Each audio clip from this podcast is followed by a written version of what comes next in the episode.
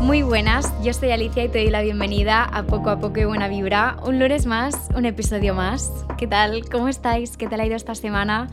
La mía, la verdad es que muy bien en comparación a las semanas anteriores. Ya os comenté que estaba con episodios de migrañas muy malos. Y esta semana, la verdad, he mantenido las migrañas alejadas, así que estoy feliz.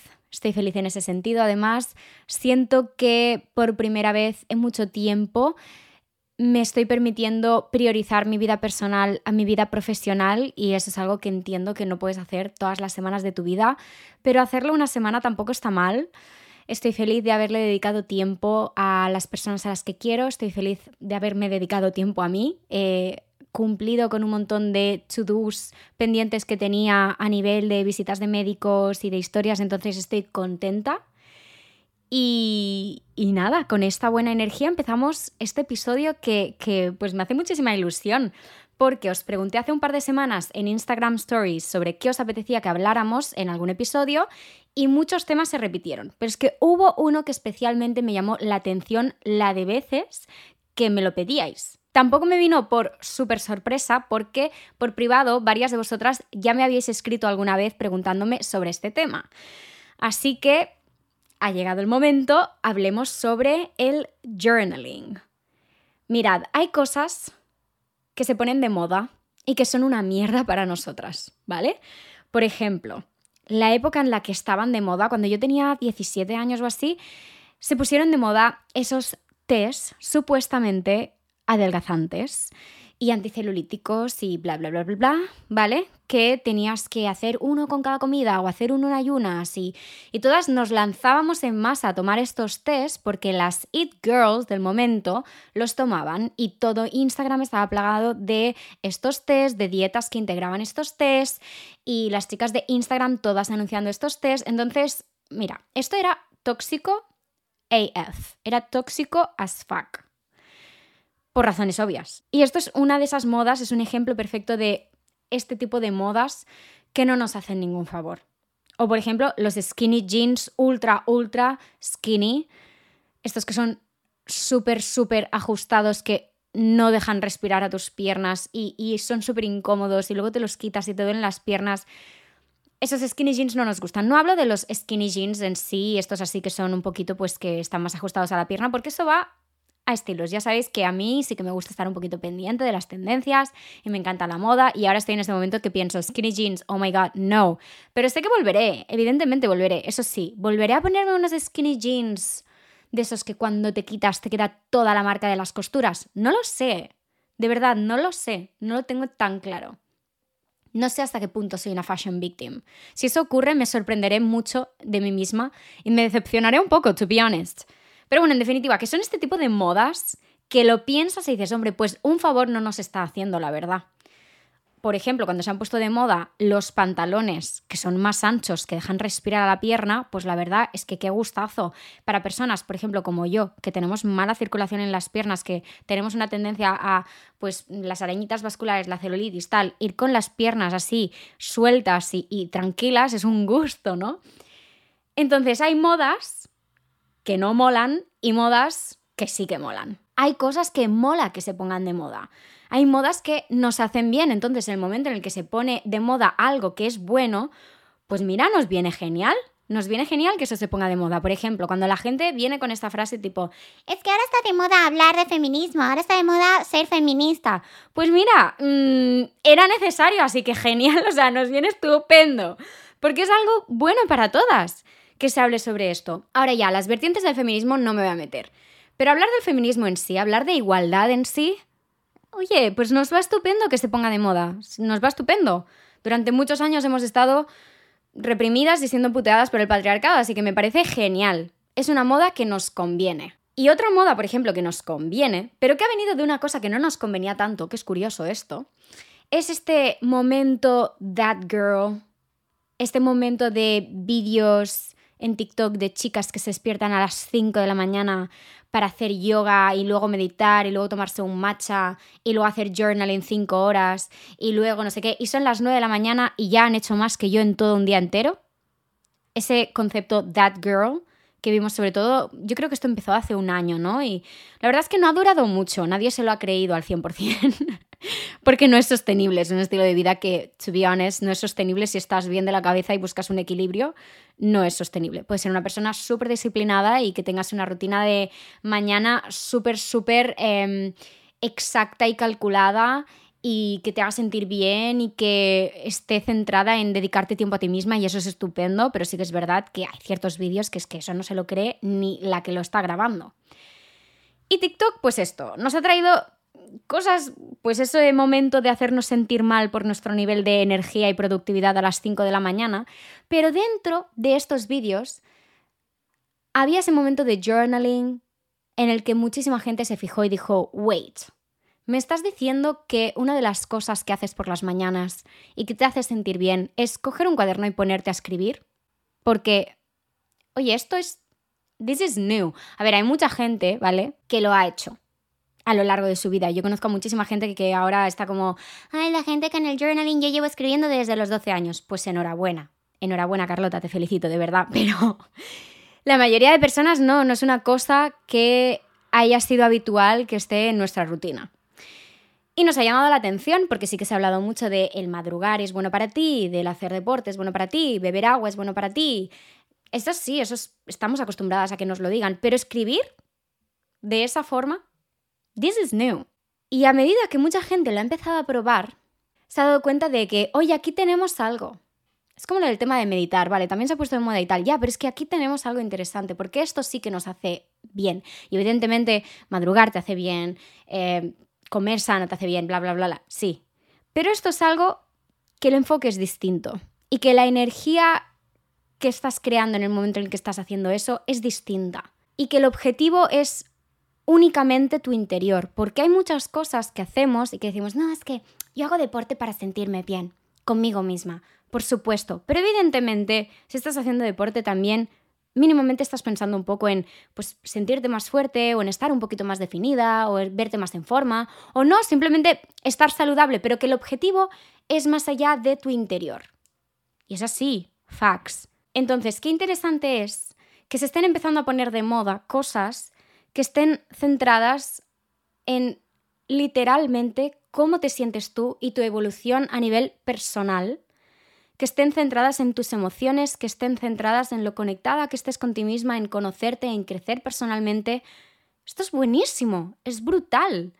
Entonces, he aquí una moda que nos viene como anillo al dedo en un momento como el que estamos ahora, en el que la salud mental está tan a la orden del día, se habla tanto sobre esto y le estamos dando la importancia que se merece.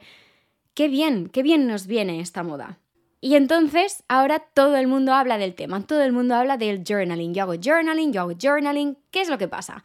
Bueno, al menos lo que me pasaba a mí cuando empecé a ver esto.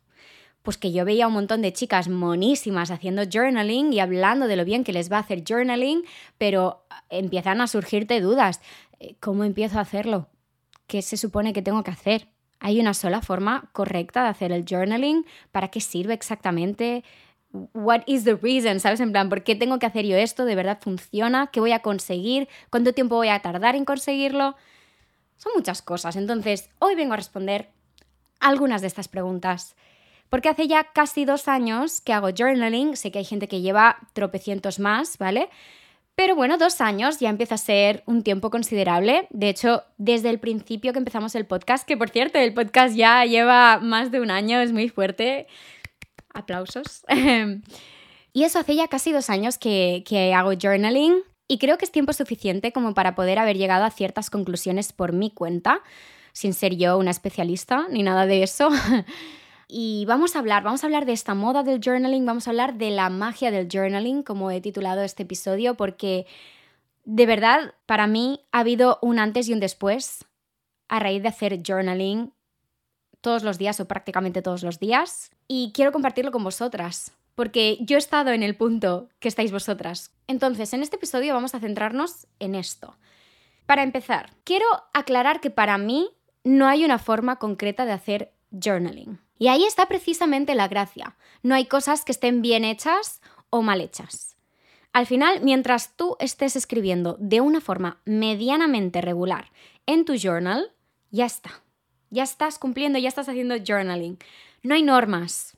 Y vuelvo a repetir, ahí está la gracia. Tú decides qué es lo que funciona para ti. Es una cosa que está hecha por y para ti. Por lo tanto, tú decides qué necesitas y tú decides lo que para ti es correcto.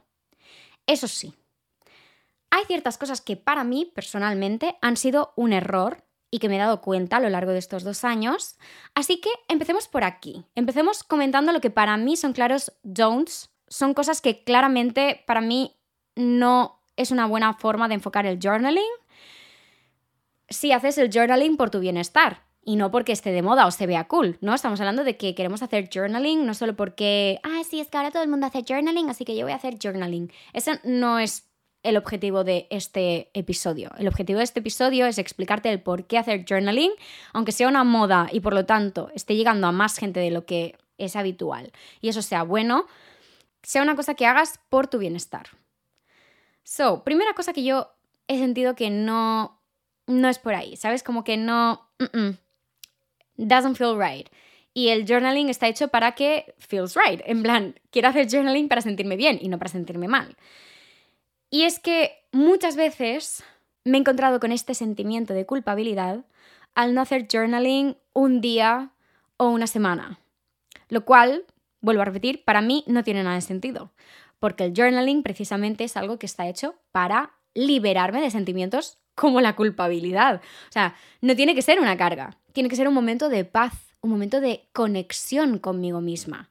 Por lo tanto, hubo un momento en el que cuando identifiqué este sentimiento dije, no, quítate este sentimiento de culpabilidad porque si no, hacer journaling se va a convertir en una obligación y no en un gusto. Y es algo que estás haciendo para sentirte bien. Si durante una semana, por lo que sea, no lo has hecho, pues no pasa nada, no pasa nada. Estas cosas pasan, es normal. Lo importante es intentar mantener una regularidad, pero que un día o una semana de repente no hayas podido, pero luego lo recuperes, ya está, no pasa nada, no pasa nada.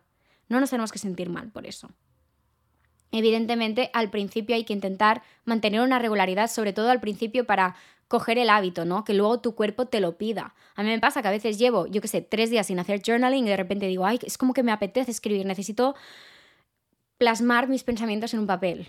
Entonces hay que llegar primero a ese punto de coger el hábito, de que tu cuerpo te lo pida, pero una vez tengamos ese punto ya podemos relajarnos un poco más, relajarnos entre comillas, en el sentido de decir, mm, si un día no he podido, no pasa nada. Otra cosa que para mí no encaja es querer siempre hacer el mismo rato de sesión de journaling o escribir la misma cantidad de texto.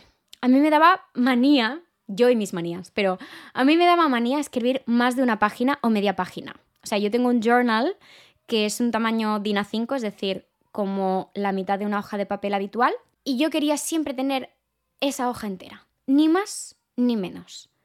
Y la verdad es que no tiene sentido porque vuelvo a decir, no todos los días te sientes igual, no todos los días necesitas hacer el mismo rato de journaling, ni todos los días necesitas el mismo espacio en un papel para escribir todo lo que necesitas escribir.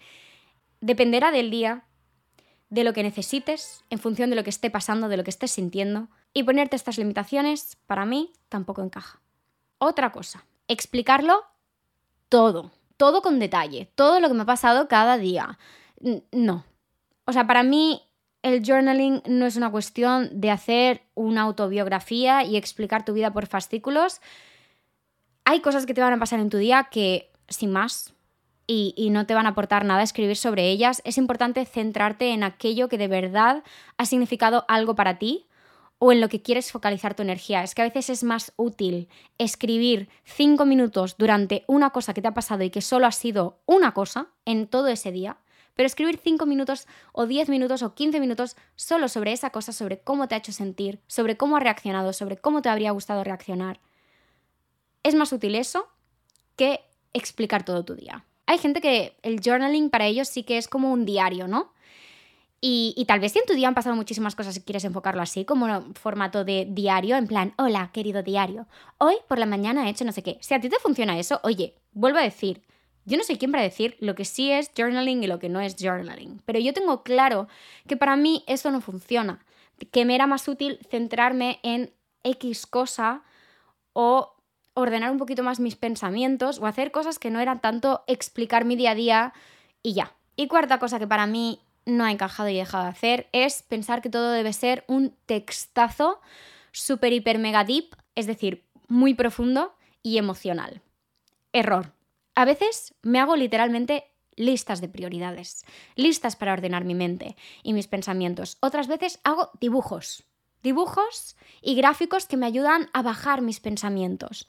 Eso está estupendamente bien. Al final, el journaling tiene un objetivo, que es generarte bienestar. Y hay días que eso significará hacer listas de pros y contras, hacer un ejercicio de crecimiento personal mediante dibujitos. Y otros días, pues sí, será ese textazo, será vomitar todos tus pensamientos y plasmarlos en un texto. Pero para que veáis, estos cuatro puntos al final simplemente están reafirmando esta idea de que el journaling no hay una forma correcta o incorrecta de hacerlo. Y que es algo que tienes que hacer muy a tu medida. Y que cada día además puede variar. Ahora, otra cosa muy común es, oye, ¿tú para qué haces journaling exactamente, no? ¿Para qué mantienes un journaling? ¿Cuáles son tus objetivos teniendo este hábito? Pues bien, para mí son seis objetivos principalmente que he identificado, tal vez hay alguno más, pero estos son los principales al menos. El primero es ordenar mis pensamientos, porque mi cabeza va a 3.000 por hora. Hay gente que yo sé que nos agobia con sus pensamientos, que va chill por la vida, not me, not me. yo, o sea, esto, me estoy señalando la cabeza, ¿vale? Esto, eh, esto no para, non-stop, all day, all night, 24/7, 365 necesito, necesito este momento de hacer, voy a escribir, voy a escribir, voy a ordenar mis pensamientos porque están mil vocecitas intentando hablar encima de la otra en mi cabeza y necesito plasmarlo en un papel para verlo más claro. Segundo motivo por el que hago journal, para reflexionar y relativizar. Por ejemplo, sobre qué está pasando en mi vida en este momento, cómo me he sentido porque esto esté pasando. Pero luego también me esfuerzo a buscar cosas que me están haciendo feliz, pequeñas cosas, pequeños momentos que agradezco mucho haber vivido, lo más pequeño, lo más mundano. Intentar darle la importancia que tiene. Luego también identificar qué cosas me hacen ilusión. Es como que me ayuda a reflexionar sobre cosas que a veces damos por hecho pero que no, que son súper valiosas y por lo tanto me ayuda a relativizar y hacer una balanza entre que sí, a veces pasan cosas malas o a veces sientes mucha presión y mucho estrés, pero si eres capaz de dedicar un momento para reflexionar y ver esas otras cosas buenas, lo malo no pesa tanto. Y el journaling a mí me ayuda mucho a hacer eso, a relativizar, que incluso en los momentos más malos, a veces pues estás mejor de lo que te piensas. Tercer motivo por el que hago journaling, parar un momento y permitirme sentir. Porque yo creo que todas vamos un poco igual, ¿no? A veces vamos tan aceleradas con pues mis estudios, mi trabajo, mis objetivos, mis proyectos. A veces vamos tan aceleradas con eso que no dedicamos tiempo a nuestros sentimientos y de alguna forma es una manera de obligarme a dejar de esquivar ese momento de afrontar la realidad, ¿no? De decir, quiero dejarme sentir. Y para sentir aunque parezca que sea algo súper innato y que te vaya a pasar, a veces hay que concentrarse en darse cuenta de lo que estás sintiendo en un momento en concreto. Entonces, el journaling para mí es un momento simplemente de parar y decir, vale, ¿qué está pasando? En todo este momento frenético de mi vida en el que no paro de trabajar, en el que esto pasa, esto otro pasa también, ¿qué está pasando y cómo me está haciendo sentir? Y darle la importancia que se merece a mis emociones. Cuarto motivo por el que hago journaling. Manifestar. Ya tenemos todo un episodio sobre el tema del manifestar y sobre mi visión sobre el manifestar. Y ya sabéis que os digo siempre que tenemos un 50-50 ¿no? en mi cabeza sobre un 50% que es más científico, racional, estratégico, bla, bla, y luego ese otro 50% que es un poco místico. Entonces, también me permito ser mística en mi journaling de vez en cuando.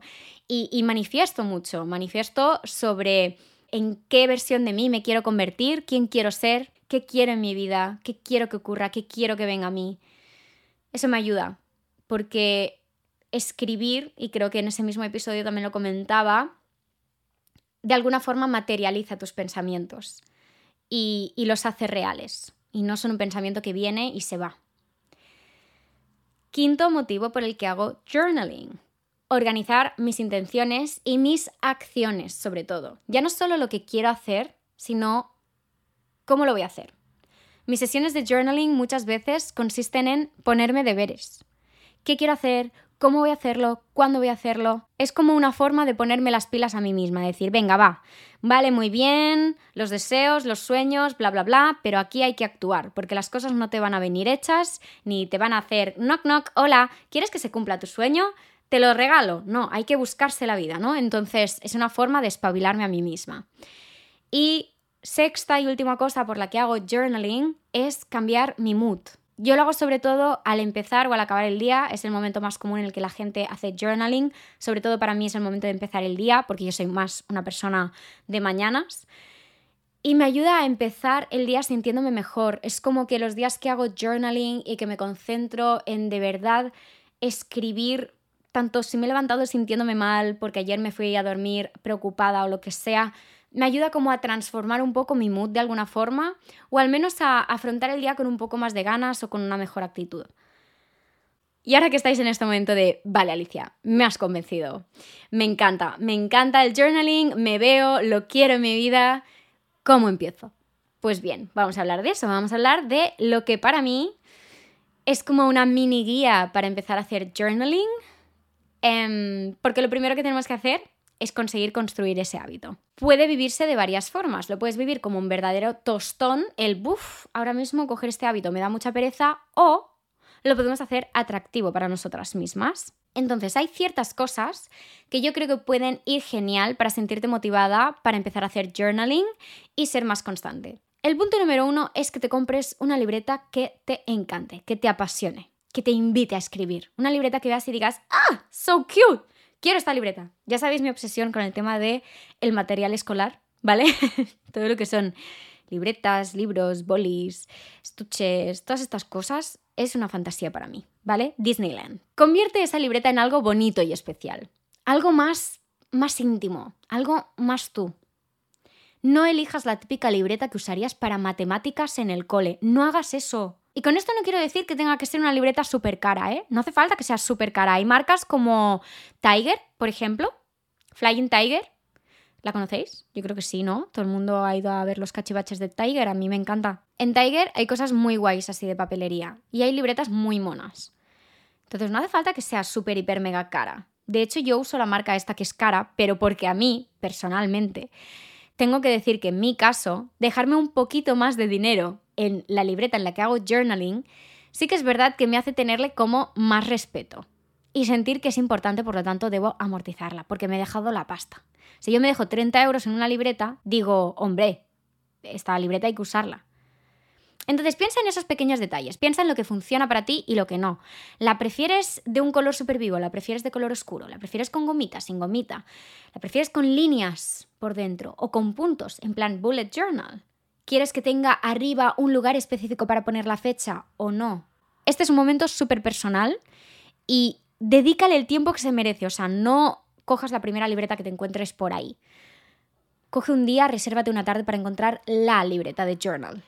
El segundo punto, y creo que este habría agradecido muchísimo al principio que me lo hubiera dicho alguien, es que si no sabes por dónde empezar, y eso es lo que más te agobia, ¿no? Que se te hace un mundo esa libreta de páginas en blanco, te recomiendo empezar con un journal guiado. Un libro, una libreta que ya lleve una guía incorporada que trate sobre aquello en lo que tú quieres hacer foco. Hay journals que están centrados, por ejemplo, en agradecimientos y cada día tienes como cinco puntitos de cosas las que quieres agradecer. Y a veces estos journals vienen como con alguna reflexión cada día o cositas así. Hay otros journals que están centrados en ser más positiva, otros en estar más conectada contigo misma. Hay muchas opciones. Y yo os quiero hablar de una en concreto que ya os he enseñado. Os la he enseñado en mis favoritos del mes de marzo o de febrero creo que era. Os la he enseñado también en Instagram Stories porque la empecé a usar el 1 de enero. Os la he comentado también por aquí, de hecho en el podcast juraría, que es el estuche del diario y la agenda del diario para estoicos. Yo a principio de año ya os comenté que lo estaba usando cada día y a las semanas ya os di un poquito mi feedback porque es que me encantó desde el primer día. Y cinco meses después, pues sigo encantadísima. Yo lo empecé el 1 de enero, pero realmente se puede empezar cuando tú quieras. Yo no conocía el diario para estoicos, me enviaron el estuche de Diario para Estoicos con su agenda el equipo de Reverte Management, que son los patrocinadores de este podcast. Y me hace muchísima ilusión porque ya sabéis lo mucho que me encanta leer y lo mucho que leo sobre crecimiento personal. Y como Reverte Management es una editorial especializada precisamente en esto, en libros de desarrollo personal y profesional, pues me encanta. Me encanta que tengamos este patrocinador en este episodio precisamente. Es una editorial que publica bestsellers sobre productividad, management, inteligencia emocional y en general, como a ellos les gusta decir, el arte de vivir. Que me parece una forma estupenda de decirlo, to be honest. Pues cuando me lo enviaron, me vino como anillo al dedo, porque yo más o menos ya llevaba un año haciendo journaling y ya tenía el hábito. Y estaba en este punto en el que sentía que me apetecía probar un journaling más guiado algo que me sorprendiera y que me hiciera reflexionar sobre cosas distintas cada día, ¿no? Que me ayudara a aprender nuevas formas de gestionar las situaciones y mis emociones, que me hiciera reflexionar sobre cosas más allá de lo que yo estuviera viviendo en mi burbuja de las cosas que me pasaban. Y este estuche de diario y agenda es precisamente esto. Por un lado tenéis el libro, que es el diario para estoicos, y por otro lado lo que sería el journal, que es la agenda para estoicos. En el libro lo que encontráis son lecciones estoicas para aprender a vivir mejor teniendo en cuenta la salud del cuerpo, la mente, y el espíritu. Y cada día tienes una lección, una enseñanza nueva sobre la que reflexionar. Y para poder interiorizarla y que no se quede en algo que has leído y ya, tienes la agenda, que en ella tienes cada día una pregunta sobre esa misma temática que has leído en el diario. Entonces, el libro de Diario para Estoicos tiene una lección de vida para cada uno de los 365 días del año y cada día lees una página. Yo quiero ser súper, súper sincera, como siempre soy en este podcast, y, no me las quiero marcar de nada. A mí me ha pasado que ha habido días que no he podido hacer eh, la reflexión y luego pues he hecho dos o tres en un mismo día para recompensar o no y simplemente pues he ido haciendo la lección y tal vez luego no voy al día porque es que al final la idea es poder centrarte en una lección cada día y aplicarla al máximo, pero es independiente cuando estés leyendo lo que estás leyendo, ¿no? O sea, la organización por días es simplemente una guía. Da igual si el 1 de febrero lo estás leyendo el 5 de octubre. Eso no importa. Entonces es lo que os decía al principio, que no hace falta que lo empieces el 1 de enero si no quieres. Pero bueno, personalmente a mí la filosofía de los estoicos me ha servido y mucho. Hay muchas cosas que habéis escuchado en este podcast y que me habéis comentado por mensajes que os ha servido muchísimo ese pensamiento, esa reflexión.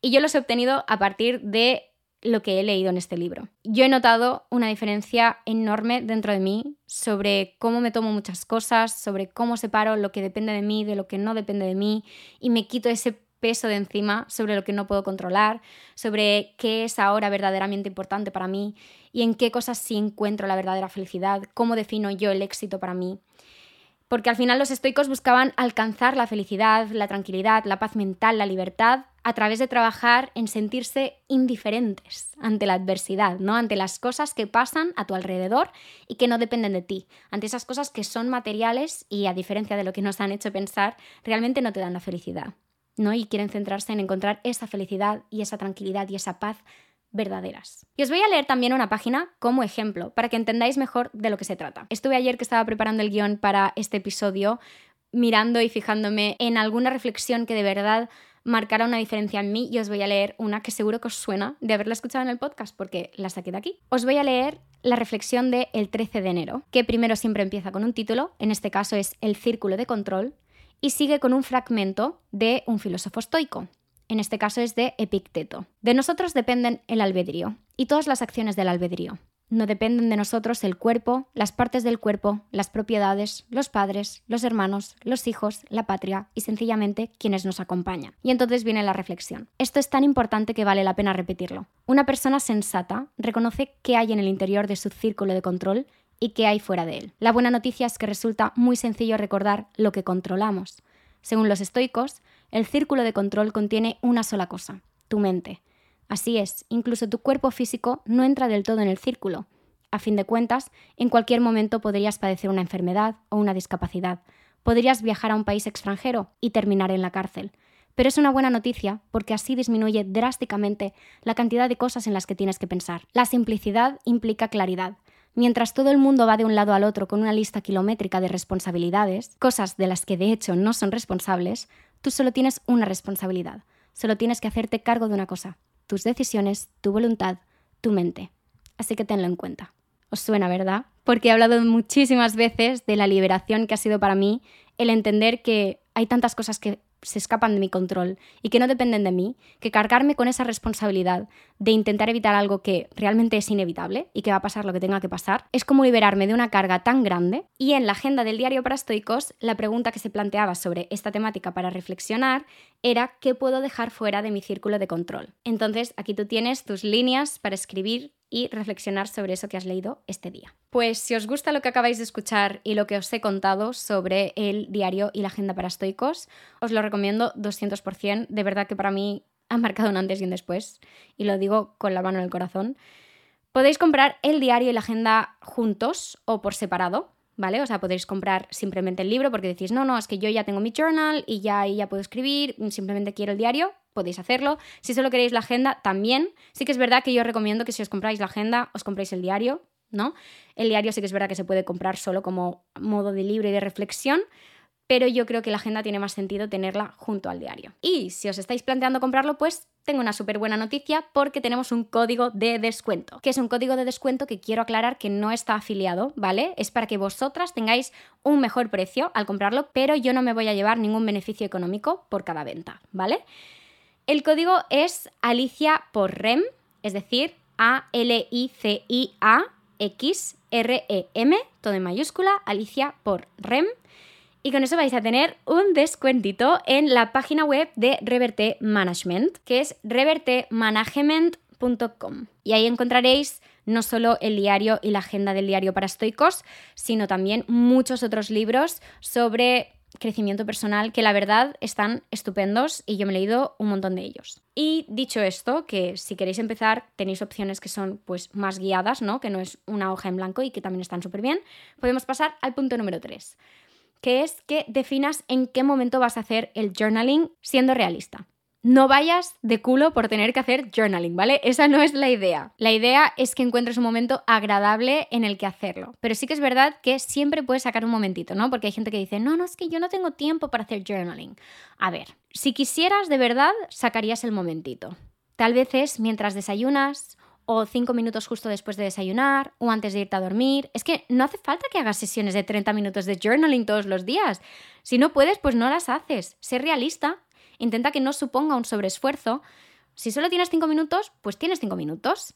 Y además yo te recomiendo que, por ejemplo, si sabes que tienes 10 minutos, pues empieza por escribir 5 al principio, aunque sientas que se te quede corto. Yo esto lo he hecho sobre todo para volver a introducir mi hábito de lectura y me ha ido genial, que es que al principio solo podía leer 5 minutos. Había perdido completamente la rutina de leer todos los días y 5 minutos se me quedaban nada. Pero lo bueno es que al día siguiente tenía ganas de leer más porque me había quedado con el ansia de que había leído poco y que me apetecía leer más. Pues eso, si solo tienes 10 minutos, pues empieza escribiendo 5. Si tienes 5, pues escribe 3. Lo importante es la constancia. Además, probablemente no todos los días tendrás la misma disponibilidad, ni todos los días te sentirás igual. Un día escribirás tres líneas y serán suficientes, y otro día necesitarás tres páginas enteras.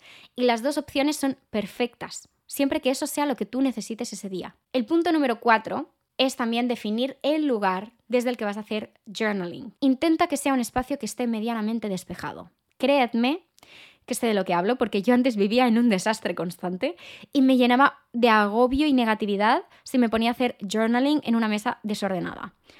Hay gente que prefiere hacerlo en una terraza, si tiene, ¿no? Al aire libre, o en la cocina mientras desayuna, en la cama antes de echarse a dormir. No hay un lugar correcto o incorrecto, simplemente que sea un lugar tranquilo que te permita ese momento de reflexión y de concentración, porque necesitas poder escuchar tus pensamientos y tus sentimientos con atención. Que eso parece una tontería, pero de verdad necesitas un momento de calma y de concentración para poder hacerlo bien. Quinta cosa a tener en cuenta para empezar a hacer journaling. No pienses que el primer día que lo hagas ya vas a entenderlo todo. ¿no? En plan, ah, ya está, soy una persona que hace journaling, ya lo entiendo, eh, me ha sentado súper bien, soy una persona nueva. Probablemente vas a sentirte rara, sin saber muy bien qué escribir, ni cómo escribirlo, ni por qué estás escribiendo. Es normal, poco a poco vas a ir sintiéndote cómoda y descubriendo qué funciona para ti y sobre qué te apetece o necesitas escribir. Esto es como cuando empiezas a hacer deporte. Al principio vas como un pato mareado, no tienes ni idea de qué estás haciendo, coges las cosas para hacer deporte de una forma extraña, la pose es diferente. A mí me ha pasado mucho con el pilates, ¿no? Por ejemplo, que los primeros días hacía los movimientos de una forma, pues como siguiendo lo que yo veía que los demás hacían, pero no tan concentrada en lo que mi cuerpo me estaba pidiendo que hiciera. Y ahora voy a hacer las clases y tal vez nos piden que hagamos el movimiento y estoy más centrada en cuál es el recorrido y la posición que necesita mi cuerpo dentro de ese ejercicio, que no tanto cómo veo que lo hagan los demás o no. Y esto ha sido a raíz de hacer una y otra y otra clase. Cosa número 6 que para mí va a facilitar que cojas el hábito del journaling es estructurar sobre aquello que vas a escribir. Eso te va a ir genial. Por ejemplo, tres cosas por las que estoy agradecida hoy. Yo siempre empiezo el journaling así casi siempre, porque me ayuda mucho a empezar ya el día agradeciendo. Yo creo que la energía cuando te sientes agradecida es una energía diferente, o sea, vibras súper alto cuando te sientes afortunada, cuando te sientes agradecida. Entonces, para mí, el momento de agradecimientos es súper importante. Pero otros ejemplos son cinco momentos que me han encantado esta semana, una frase que necesito repetirme hoy, una cuenta atrás para X cosa, por ejemplo, tal vez tienes una cuenta atrás para el verano, porque te hace muchísima ilusión el día en el que te vayas de viaje y entonces cada día pones, quedan no sé cuántos días para ir a tal. Y eso te pone feliz porque ves que cada día, cada página, cada día queda menos. Tres cosas que me apetecen y tengo muchísimas ganas de hacer hoy. Una cosa que voy a tachar de mi to-do list esta semana. Un logro de esta semana del que estoy súper orgullosa. Todos estos ejemplos son cosas con las que tú puedes estructurar tu página de journaling de ese día. O tal vez un día pues escribes una carta a X persona. Y es una carta que no tienes por qué enviar, ni entregarle nunca. O sea, esa persona no tiene por qué saber, pero tú vas a escribir esa carta diciéndole a esa persona todo lo que necesitas decirle.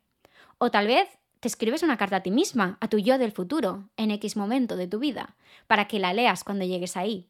Este tipo de ejercicios y de estructura facilitan el momento de encontrarte con una hoja en blanco. Ah, este tipo de estructuras de las que estoy hablando en este punto se llaman journal prompts en inglés, que traducido significa indicaciones del diario. Vaya, como una guía, lo que decíamos. En Pinterest vais a encontrar infinitas opciones.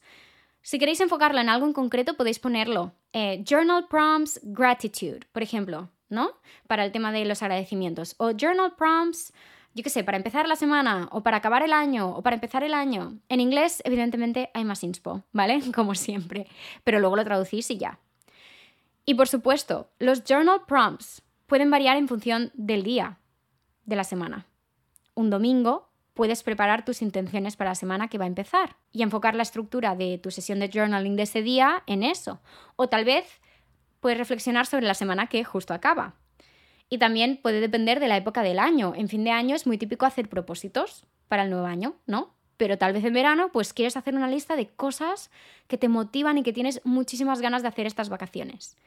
Eso sí, yo os recomiendo que mantengáis una mínima estructura similar, al menos durante unos días o unas semanas. Porque sí que es verdad que a mí al principio me pasaba que cada día quería hacer journal prompts súper distintos. Entonces es como que acababa un poco loca, no acababa nunca de conectar con la energía que quería. En cambio, si toda una misma semana, por ejemplo, haces ese ejercicio de agradecimiento o toda una misma semana hablas sobre las cosas buenas que estás sacando en una semana que es mala, por ejemplo, pues sí que consigues conectar con ese mood que estás buscando. Y finalmente, el último punto, que es súper importante para mí, y que estoy muy contenta porque significa que de verdad ya tengo súper, súper interiorizado el journaling, es que en mi caso hay días que no escribo. A mí me encanta escribir, ya lo sabéis, me apasiona, soy muy pesada con el tema de que escribáis y del poder que pueden tener un papel y un boli en tu vida, pero ya he interiorizado muchas de estas técnicas y muchos de estos ejercicios. Y aunque plasmarlo en un papel, vuelvo a decir, es súper poderoso, los días que no he podido por lo que sea, o que no lo he hecho porque yo que sé, me fui a dormir súper tarde, me he levantado pronto, no he tenido el tiempo que me gustaría para hacer mi rutina de mañana, o que de repente estoy en la cama, me doy cuenta de que por la mañana mm, no me ha dado tiempo y lo quería hacer por la noche, pero pienso, ahora no voy a escribir, estoy dentro de la cama, me da pereza, lo que hago es que me tomo un momento para hacerlo pensando, para hacerlo a modo un poco como de meditación, ¿vale? Y simplemente me relajo e intento pensar en esas cosas sobre las que quiero pensar sobre ese día. Pienso, pues qué tres cosas agradezco sobre hoy o qué tres cosas me motivan para el día de hoy o qué tres cosas me han hecho muy feliz hoy si es que lo estás haciendo al final del día. Y lo pienso. Sé que no es escribirlo y sé que yo siempre digo que cuando escribes lo materializas y lo haces real, pero cuando no se puede, no se puede. Pero que tu cuerpo te pida ya hacer esa reflexión y dedicarle ese momento a tus pensamientos, eso ya es mucho, significa que de verdad estás en el punto en el que tienes que estar. Y que no estés llenando y llenando páginas en un journal no significa que lo estés haciendo peor. Porque lo importante al final son los beneficios reales que tú obtengas de hacer esto. No estamos haciendo journaling porque quede súper romántico escribir en una libreta. Lo estás haciendo porque te quieres sentir bien. Y si un día no lo haces escribiendo y lo haces pensando, that's completely fine mientras a ti te funcione. Y hasta aquí. Ya hemos acabado este episodio sobre la magia del journaling. Espero que os haya convencido después de todo este rato hablando sobre este tema. Yo creo que si eres oyente regular de este podcast, el journaling definitivamente puede encajar contigo porque vas a poder trabajar muchas de estas cosas que trabajamos aquí y reflexionar sobre ellas tanto como quieras y a tu medida. Si lo pruebas y te gusta, let me know. Si tienes cualquier duda, cualquier cosa que no ha quedado clara, escribidme, siempre estoy súper pendiente de vuestros mensajitos sobre el podcast e intento de responder a todos. Creo que lo hago, pero puede ser que alguna vez se me escape alguno. Si es así, insísteme en plan, hola, no me respondiste. Porque seguramente es porque no lo he visto, si es que no te he respondido. Os recuerdo el código de descuento de El Diario y la Agenda para Estoicos en la web de Reverte Management, que es Alicia por Rem. Tenéis un descuento en su página web con este código. Espero que os haya gustado mucho este episodio y que haya resuelto todas vuestras dudas sobre el journaling, ya sea porque lo vayáis a hacer o simplemente porque queríais saber de qué va este tema y por qué todo el mundo está tan pesado con este tema. Y nos vemos la semana que viene con una nueva temática. Ya sabes que si disfrutas de poco a poco y buena vibra, me encantaría que le pudieras dar una valoración de 5 estrellas. Y además, si no te quieres perder nada, ninguna novedad, ningún episodio nuevo, puedes activar la campanita de notificaciones y seguir el podcast para enterarte de todas las novedades. También ya sabéis que todos los lunes hay episodio nuevo, pero a lo largo de la semana me tenéis también en TikTok y en Instagram creando contenido que es un poco distinto, ¿no? Que es sobre moda, sobre make-up, pero si te interesan estos temas, ahí estoy, en TikTok y en Instagram arroba aliciarep y luego también en Pinterest arroba aliciarep barra baja. Tengo una carpeta de journal prompts, ahora que lo pienso, en Pinterest, que me ayudan a mí. Están casi todos en inglés, lo siento. Soy así de pesada con el inglés, ya lo sabéis que os voy a contar. y ahí os lo dejo todo, ¿vale? Ojalá empecéis a hacer journaling porque sé lo bueno que puede ser para vosotras y os deseo lo mejor del mundo. Nos vemos la semana que viene. Un abrazo enorme. Love you. Bye.